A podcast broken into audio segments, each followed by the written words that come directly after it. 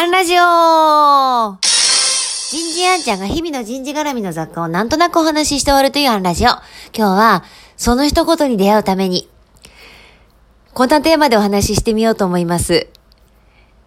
人生で大事なものは漫画がそこそこ教えてくれているんですが、私漫画大好きなので、えー、毎年12月に発表される、宝島社四大大賞の一つ、この漫画がすごいはもう毎年毎年楽しみにしてるんですね。もう12月に入ると、おお、まだかなまだかなって、えー、待ちに待って望んでいる。で、この12月、最新の2021年がこの間発表されて冊子も買ったんですけれども、えっと、いつもね、男編のベスト20、女編のベスト20が発表されて、で、こう1年間読んできた漫画の私がいいなと思ったものがランクインされてるかなとか、逆にランクインされているのに私が全く知らなかった漫画はないかなとかいう確認の場にもなります。で、今回の男編チームはチェーンソーマンで、ああ、そうなのか、とは思いましたけど、ジャンプ読んでるのでね、あの、第1話から連載読んでるんですけれども、あ、これか、と。で、2位がですね、もうこう、私の一押しだったんです。おー、ちゃんと2位にはランキンしてるのかと。えっと、ちなみに、席を騒がしてる鬼滅の刃は十数位ですね。10位以下になってます。私もまあその感覚は一緒なんですけれどもね。でもこの早々のフリーレンが何がいいってですね、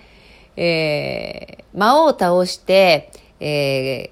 ー、都に凱旋した、えー、勇者ヒンメルと生草坊主ハイター、それからまあアイゼンが魔法使いのフリーレン、この4人の、えー、その10年にもわたる、えー、旅が終わったところから話がスタートするような物語。で、フリーレンはエルフなので、千年は軽く生きるんですね。で、それ以外のメンバー、勇者ヒンメル、ハイター、アイゼンは普通に人間なので、えー、こう、もう第1話から年老いていくわけですよ。で、こう時間の流れ方が違うそのフリーレンと、えー、残りの仲間たち。で、ヒンメルは、さらに勇者ヒンメル主人公だった人でしょうね。が、もう第1話で亡くなるような展開。年老いてですよ。で、長、生草坊主のハイターが、こう、女の子をね、救って拾ってくる。で、それを見たフリーレンが、なんで彼女を救ったの？なんていうシーン。そこで、坊主のハイターが、さらっと答えるんです。勇者ヒンメヌルならそうしました。フリーレンもそうだねと合図中打つ。もうですね、この一言を手に入れただけで、この漫画に触れた甲斐があるってもんだって思わされたセリフです。本当漫画の良さって、なんだろ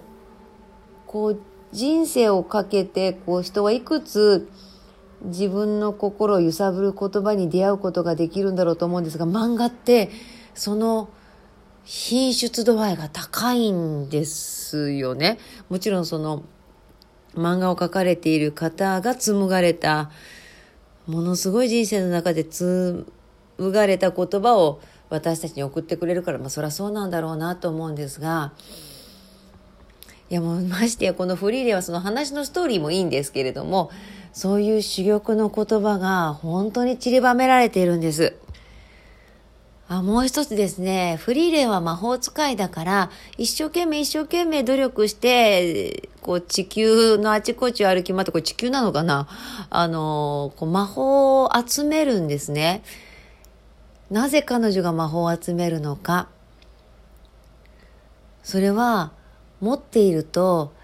以前その勇者ヒンメルを救うことにつながったからまたいつか誰かの役に立つかもしれないと思いながら彼女は魔法を集めているなんかこう人の学びもそうなんじゃなかろうかと思わされたりします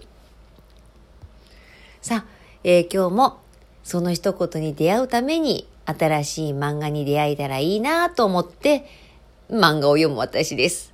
今日はここまで。次回もお楽しみに。